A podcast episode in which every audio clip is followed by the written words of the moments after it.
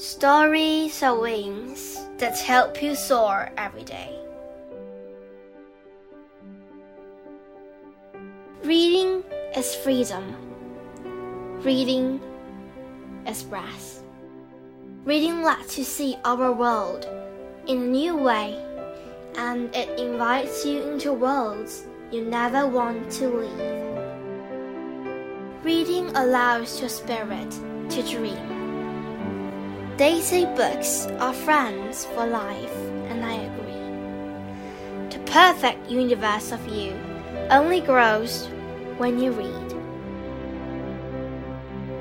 Stories are wings that help you soar every day. So find the books that speak to your spirit, to your heart, to your mind.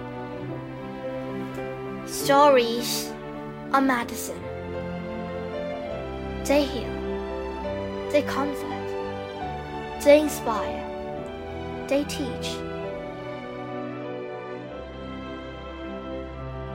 Bless the storytellers and readers and listeners. Bless books. They are medicine for a better, brighter world. Thank you very much. Written by Richard Van Camp. Poster illustrated by Julie Flett.